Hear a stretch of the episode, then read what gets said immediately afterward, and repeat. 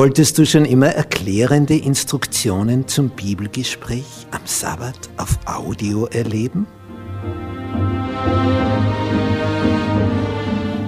Dann bist du hier richtig. Sabbatschule zum Anfassen.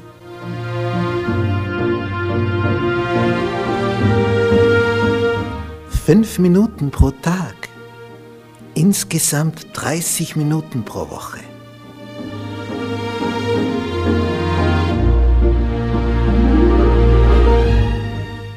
leicht verständlich. Schnellinformation für alle, die wenig Zeit haben, aber dennoch gerne top informiert sein wollen.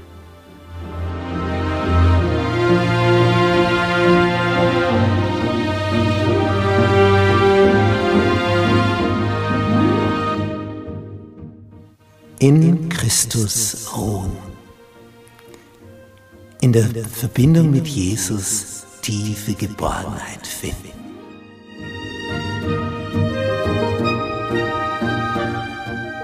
Jesus hat wie kein anderer Menschen aus ihrem Sumpf der Verzweiflung, der Hoffnungslosigkeit, des Hamsterdaseins im Rad herausgeholt zu dem Entscheidenden, zu dem tiefen, tiefen Leben, diesem Sinnerfüllten wonach wir uns alle sehnen. Diese Szenen, die wollen wir tiefer betrachten, damit wir zu dem finden, wonach wir uns sehnen.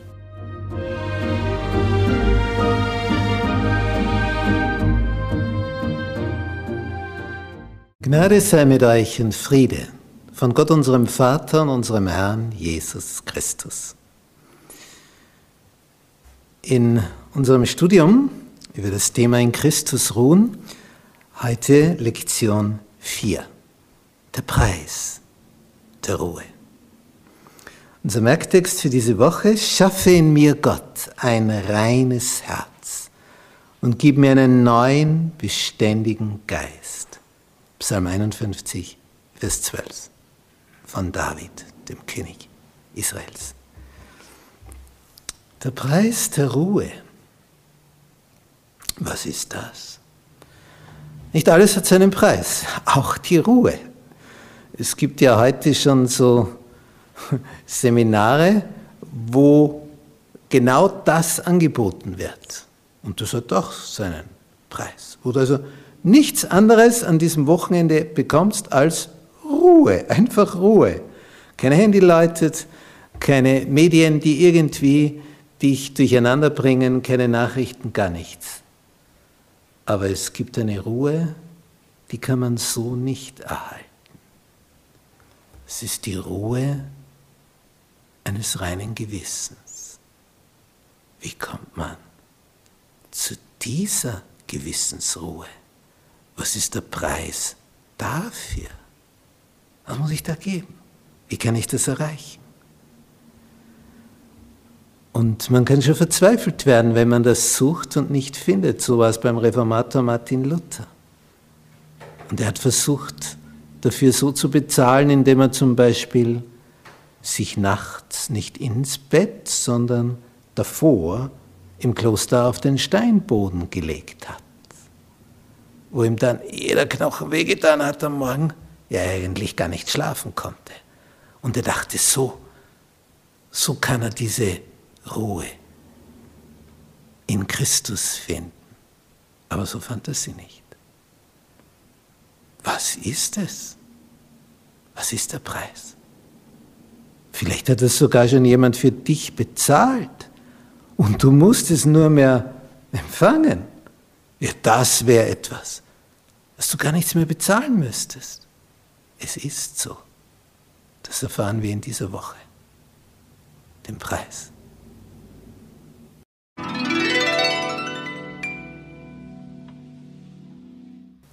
ausgelaugt und müde.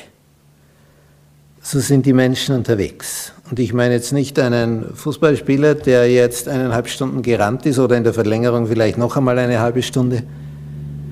Das und vielleicht dabei zehn Kilometer zurückgelegt hat im Lauf. Das ist hier nicht gemeint. Es ist eine seelische Ausgelaugtheit, eine seelische Müdigkeit, wo du einfach merkst, alles bisherige, das war es nicht. Das war es nicht. Und manches Mal kommen wir dann auf völlig verkehrte Gedanken. Der König David, während seine Truppe, seine Armee im Ostjordanland kämpft, was macht er? Er hält Siesta, er schläft in der Hitze des Tages. Ja, und am Abend, als es ein bisschen kühler wird, steht er auf und blickt sich so um in der beginnenden Dunkelheit. Aber so dunkel ist es noch nicht und seine Augen sind noch scharf genug, dass er eine weibliche Gestalt erkennen kann, die sich badet auf dem Dach eines Nachbarhauses. Und er ist fasziniert von dieser körperlichen Gestalt. Und dann entsteht die Begierde. Und da er der König ist, ja, dann lässt er sich auf etwas ein. Er will sie bei besserer Beleuchtung sehen. Und als er sie bei besserer Beleuchtung sieht und über die Schönheit so entzückt ist, kommt es noch zu mehr.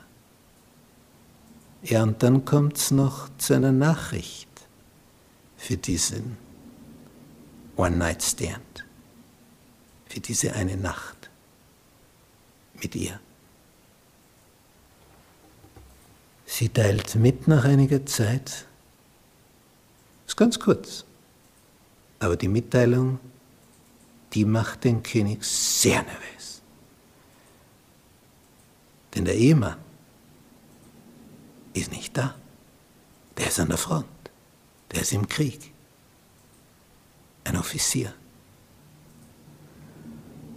Und ihre Mitteilung ist aber, ich bin schwanger. Nun, heute gibt es da Möglichkeiten. Es gibt eine Klinik, Abtreibung und die Sache ist wieder erledigt. Aber damals, Ehebruch, eine Katastrophe. Da steht die Todesstrafe drauf, auch für den König. Also er muss den Mann herbringen. Und der bekommt Urlaub von der Truppe und der König empfängt ihn mit allen Ehren, isst und trinkt mit ihm und dann kann er die Nacht bei seiner Frau verbringen. Und dann kommt die Schocknachricht an den König. Der schläft außerhalb seiner Wohnung auf der Treppe weil er sagt, meine Truppe, meine Soldaten sind jetzt im Krieg und da sollte ich bei meiner Frau liegen, kommt nicht in Frage. Der Plan funktioniert nicht. Und jetzt wird der König noch nervöser. Es war eine, eine kurze Zeit, wo die Selbstbeherrschung verloren hat.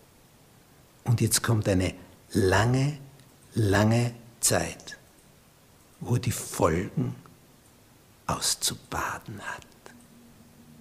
Und obwohl er König ist, obwohl er der Mächtigste ist, denkt er nur mehr an das eine. Wenn das jetzt aufkommt, wenn sich jetzt ihr Bäuchlein zu runden beginnt und der Mann war nicht da, ja, wer war dann da? Dann kommt's auf. Und was dann? Und dann kommt es zu dieser Handlung, wo halt dann einer in die Schlacht fällt. Aber dem Herrn missfiel, das Ganze, steht in der Bibel.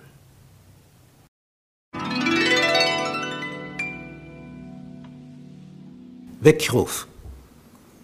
Beim König David ist jemand angekündigt, den er sehr schätzt, der Prophet Nathan, ein Bote Gottes. Und der hat David etwas mitzuteilen. Da war ein ganz armer Mensch, der hatte ein Schäfchen und das, das, das war wie ein Kind in diesem Haus. Der Nachbar, der ist ganz reich, der hat 100 Schafe. Aber dann kriegt der Nachbar Besuch und dann, naja, wenn er eins jetzt tötet von seinen Schafen, um es dem Besuch fortzusetzen, hat er nur mehr 99. Also, er ist mächtig, geht er zum Nachbarn, nimmt ihm das eine weg, das Schäfchen, und setzt es seinem Besuch als Lammbraten vor. Die Geschichte, die Nathan erzählt. Der König gerät in Wut. 100 zu 1 und das eine nimmt er weg und hat selber 100. Und er sagt, der Mann ist des Todes und der soll das vierfach bezahlen. Dann schaut Nathan den König an und er braucht enorm Mut, enormen Mut, um das jetzt zu sagen, was er sagt. Und das ist das Kennzeichen eines Propheten, der hat keine Angst, weil er weiß, ein höherer wacht über mir und wenn ich jetzt sterben soll, sterbe ich. Und er muss damit rechnen, wenn er diesen Satz sagt, dass er im nächsten Moment tot ist weil er dem König eine Wunde offenbaren muss. Und als der König David in vollem Zorn sagt, er ist des Todes und vierfach soll es bezahlen, sagt Nathan ganz kurz, du bist der Mann. Du bist der Mann. Das hat gesessen. Das hat gesessen. Und viele haben schon ähnliche Sünden begangen wie David. Das ist keine Kunst. Aber nur ganz wenige sind nach dem Fall so umgekehrt wie David. Das ist der große Unterschied. Er macht es sogar offenbar, er outet sich. Und er schreibt sogar Lieder, Psalmen wo er dieses Thema thematisiert.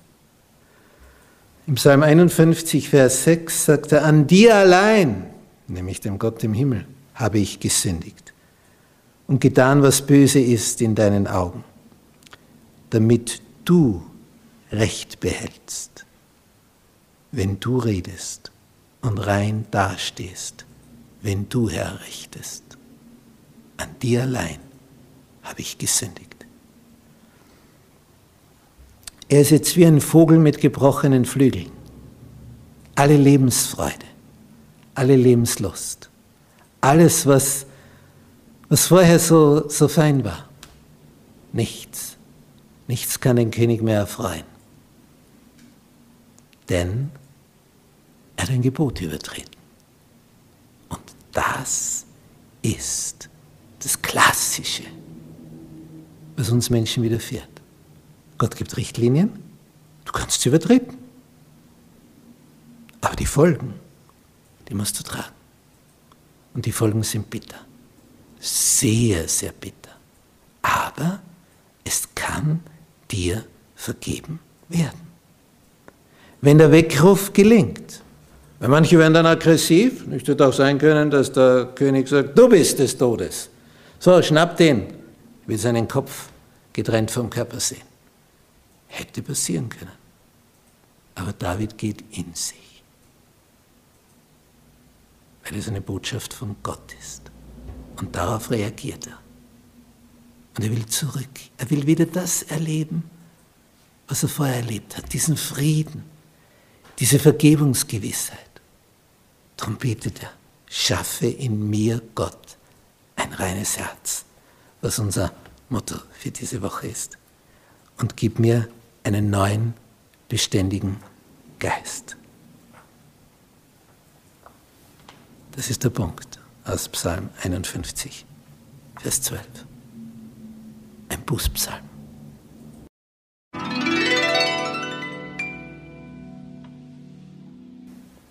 Vergeben und vergessen. In unserer Lektion steht ein Satz, der hat es in sich. Der ist tief eingegangen bei mir.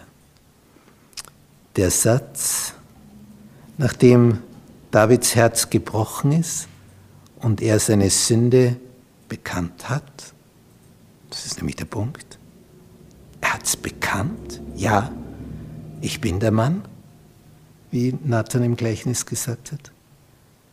Und dann sagt Nathan, in dem Moment, ich meine, die, die, die sind gerade noch im Gespräch, also das ist Sekunden später, so hat auch der Herr deine Sünde weggenommen. Bekenntnis, Ergebnis. So hat auch der Herr deine Sünde weggenommen. So steht es in 2. Samuel Buch Kapitel 12, wo diese Geschichte berichtet ist im Vers 13. So hat auch der Herr deine Sünde weggenommen. Weil David dazu steht, sagt, ja, ich bin's. Ich bin der Mann. Ich bin's. Und das Schöne ist, bei Gottes Vergebung gibt es keine Wartezeit. Also Gott ist nicht der, der sagt, tja, sollen wir mal schauen ein Jahr lang, wie du dich benimmst oder ob es wieder einen Seitensprung gibt. Er hat aufrichtig bereut, jetzt wird ihm vergeben. Mir hat da jemand erzählt, der in einer Religionsgemeinschaft war, Zeugen Jehovas, eine Dame, eine junge.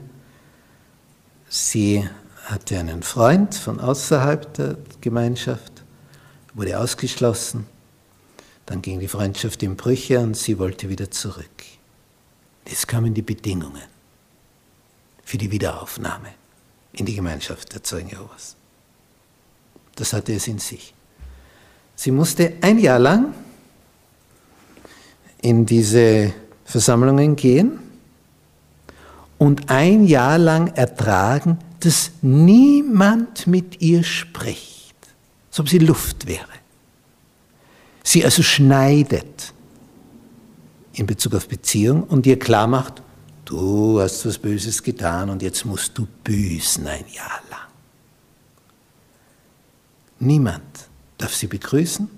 Sie saßen mitten unter ihren, zwischen ihren Eltern. Da kommt der Gemeindeleiter, begrüßt den Papa, dann sitzt sie, er schaut sie nicht einmal an, schaut zur Mama, begrüßt die und, und sie sitzt da in der Mitte, als ob es sie nicht gäbe. Und das ein Jahr lang. Dann kommt ein Gremium zusammen und überlegt, ob sie sich entsprechend richtig verhalten hat und sonst fangen wir wieder mit Tag Null an. Ist so Gott. Es gibt bei Gottes Vergebung keine Wartezeit. Wenn er vergibt, vergibt er. Und er vergibt dann, wenn deine Reue echt ist, wenn dein Bekenntnis echt ist, wenn da keine Heuchelei dabei ist, wenn du es aus tiefstem Herzen bereust und dich nach diesem Frieden sehnst, dann gilt, und wenn deine Sünde blutrot ist, soll sie weiß werden wie Schnee. Es gibt bei Gottes Vergebung keine Wartezeit. Ja, worauf wartest du dann noch? Was dich bedrückt? Bring's ihm. Bring's ihm, damit du wieder fliegen kannst, wie der Schmetterling. Weil jetzt ist Davids Flügel gebrochen. Er hat sich zu nahe an einen Schmetterling gewagt, der in einer Eheverbindung ist. Und endet mit einem gebrochenen Flügel. Die Freude ist weg. Der Frieden ist weg. Er ist unruhig. Wie geht es dir? Was ist bei dir? Bereust du es? bekennst du es auch, dann bekommst du Vergebung. Gott sichert es dir zu. Worauf wartest du noch?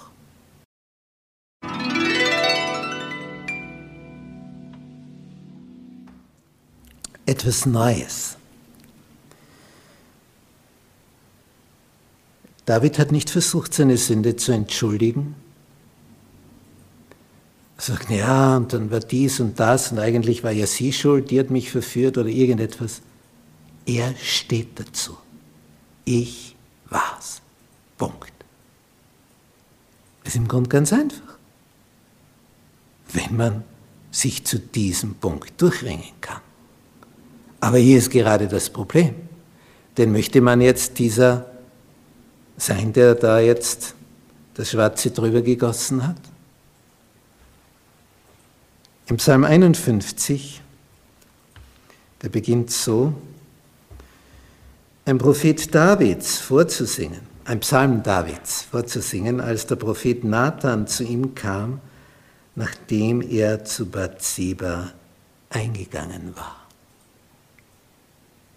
Und dann betet er, wasche mich rein von meiner Missetat, reinige mich von meiner Sünde. Das, er hat das vertextet und vertont. Und jeder in Israel konnte das jetzt lesen. Was, der König David? Er steht dazu. Was er vorher zu verheimlichen versuchte. Jetzt steht er dazu. Und es soll jeder wissen. Und es soll auch jeder wissen, wie man da wieder rauskommt. Das ist nämlich der entscheidende Punkt. Hineinkommen, das schafft jeder. Aber rauskommen, rauskommen aus dem Sumpf, wie geht das? Wer betet hier? Gott sei mir gnädig nach deiner Güte. Tilge meine Sünden nach deiner großen Barmherzigkeit.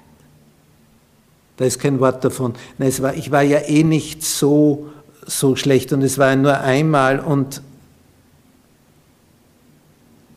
alle Entschuldigungen fallen flach.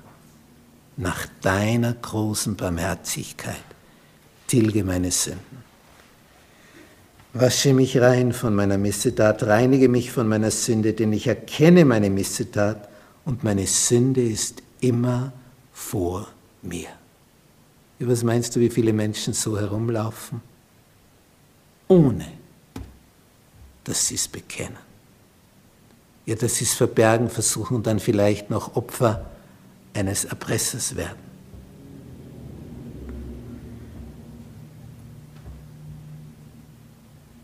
Verwirf mich nicht von deinem Angesicht, schreibt er hier. Verwirf mich nicht. Vers 13.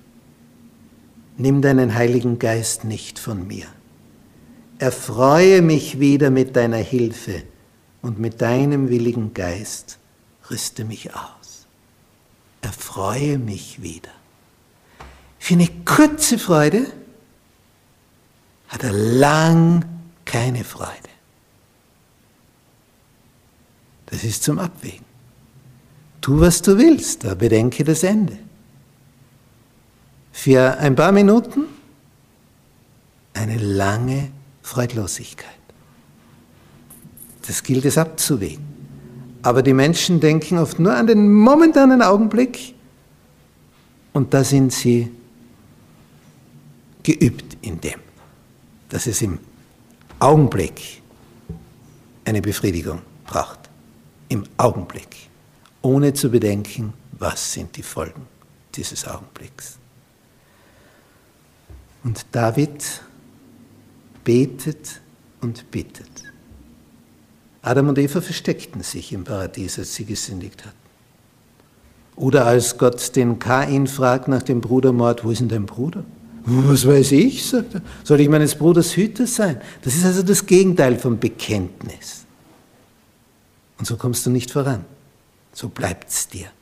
Und was sehen wir bei Kain? Ruhelos streift er herum nirgendwo heimisch, wird nicht mehr froh, weil er es nicht bekennt. Bekenntnis macht frei. Bitte um Vergebung führt zur Vergebung. Was für ein Angebot. Hast du es schon genützt?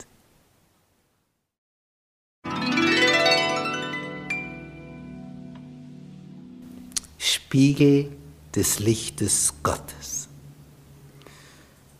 Nicht nur, dass David alles bekennt, vorher bereut, um Vergebung bittet, er tritt jetzt die Flucht nach vorne an und zeigt jetzt auf, so wie ich rausgekommen bin aus diesem Sumpf der Verzweiflung, der Freudlosigkeit, so kannst auch du rauskommen, wenn du diese Schritte, Schritte auch so machst. Nachdem er das gebetet hat im Psalm 51, erfreue mich wieder mit deiner Hilfe, mit, mit deinem willigen Geist rüste mich aus, was kommt jetzt? Vers 15. Ich will die Übertreter deine Wege lehren, dass sich die Sünder zu dir bekehren. Die Opfer, die Gott gefallen, jetzt bin ich schon in Vers 19, sind ein geängsteter Geist, ein geängstetes, zerschlagenes Herz wirst du Gott nicht verachten. Nur ein stolzes Herz. Sag, ja, und schau die anderen an, die sind noch viel schlimmer als ich und überhaupt und ohne dies und so ganz unschuldig ist sie auch nicht. Die bekommen keine Vergebung. Die nicht. Ein geängstetes, zerschlagenes Herz wirst du Gott nicht verachten. Steht da. Nicht der verlorene Sohn bei dieser Geschichte, zuerst da lebt er, scheinbar. Aber in Gottes Augen ist er schon tot. Aber dann heißt es, er schlug in sich und sagte, ich will zu meinem Vater gehen. Und ihn bitten, dass ich dort nicht mehr Sohn, sondern mehr Tagelöhner bin, um zu überleben. ein geängsteter, zerschlagener Geist, wenn du innerlich gebrochen bist und es bekennst, was du verkehrt gemacht hast, dann ist Neubeginn möglich. Nicht mit Verbergen. Als Salomo so Sprüche gesammelt hat, wird er wohl auch an seinen Vater gedacht haben und an sich selber. Sprüche 28, Vers 13. Wer seine Sünde leugnet, dem wird es nicht gelingen. So, so, kommst du nie raus aus dem Sumpf. Wer seine Sünde leugnet, was ist die Folge? Dem wird es nicht gelingen. Dagegen, wie gelingt's? Wer sie aber bekennt und lässt, der wird Barmherzigkeit erlangen. Was für eine psychologische Offenbarung. Genau die Reihenfolge. Das ist der Irrweg. Leugnen, ja dann bleibst du im Sumpf. Bekennen und lassen, erfährst Barmherzigkeit. Bei Gottes Vergebung gibt es keine Wartezeit. Höchstens du wartest zu lang, dann musst du natürlich warten. Aber Gott in dem Moment, wo du zu ihm kommst, mit einem geängsteten, zerschlagenen Geist, sagst du, ja, ich weiß, ich bin ein Schmutzfink, so habe ich gemacht. Hätte ich nur nie. Bitte vergib mir. Ich baue auf dein Wort. Wenn die Sünde blutrot ist, wird sie schneeweiß werden. Das bitte ich drum. Rüste mich aus. Gib mir diesen Frieden. Dann wird er dir das geben. Das hat er versprochen. Das Problem bist du selber, wenn du es noch nicht erfahren hast. Du bist das Problem. Nicht, dass Gott nicht will. Er würde dir es sofort geben in der nächsten Sekunde. Es gibt keine Wartezeit bei ihm. Dem Moment, wo du kommst. es echt ist, ist dir vergeben. Wozu noch aufschieben? Wozu? Und wenn es dir vergeben hat, wozu dann wiederkommen und um dasselbe bitten? Er gibt es dir dann. So ist er, trägt nichts nach.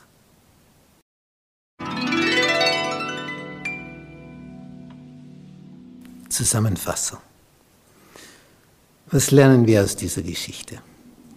Aus diesem Fehltritt von David. David war ein Mann nach dem Herzen Gottes. Und es gibt eine Geschichte, die lang danach stattgefunden hat, wo ein Herrscher Israels, des Nordreiches,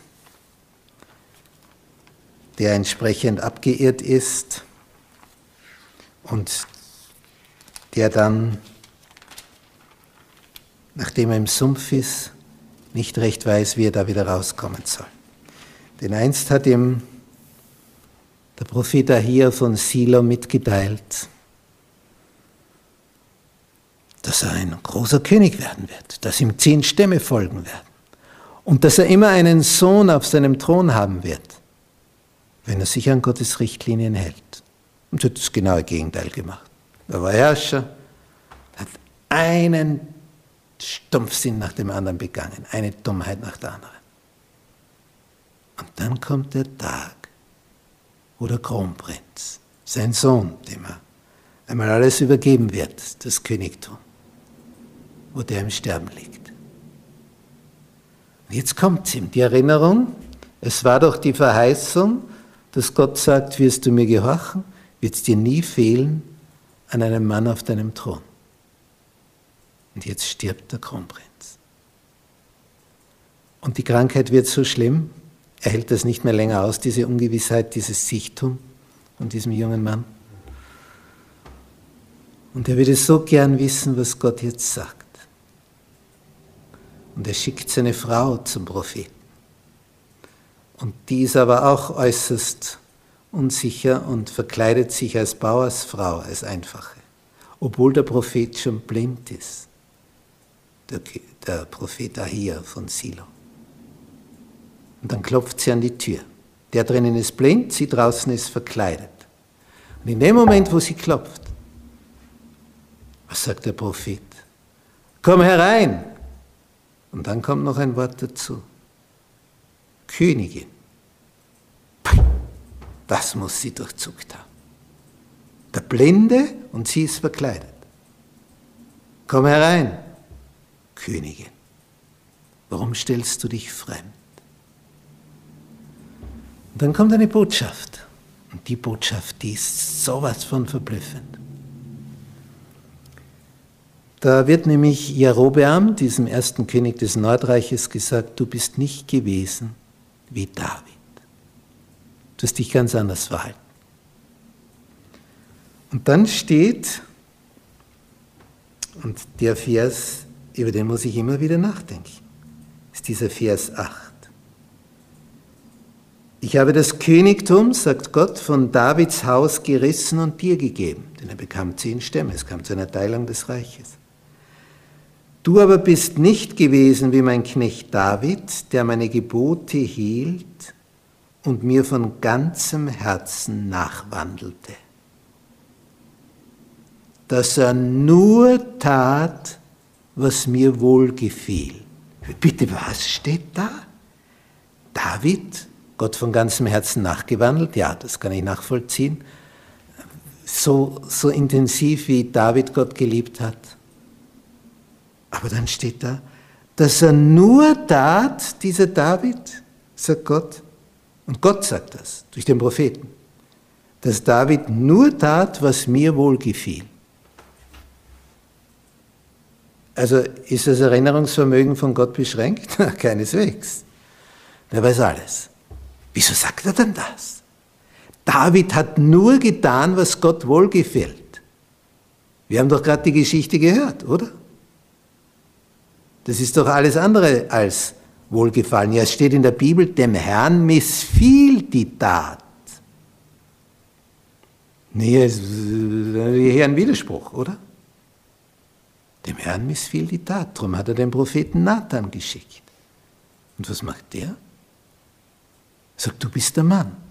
Und David sagt, ich bin's. Er bekennt sich dazu. Und dann ist es vergeben. Und wenn es vergeben ist, ist es in Gottes Erinnerung ausgelöscht. Ausgelöscht. Er tat nur, was mir wohl gefiel. Das kannst du auch erleben.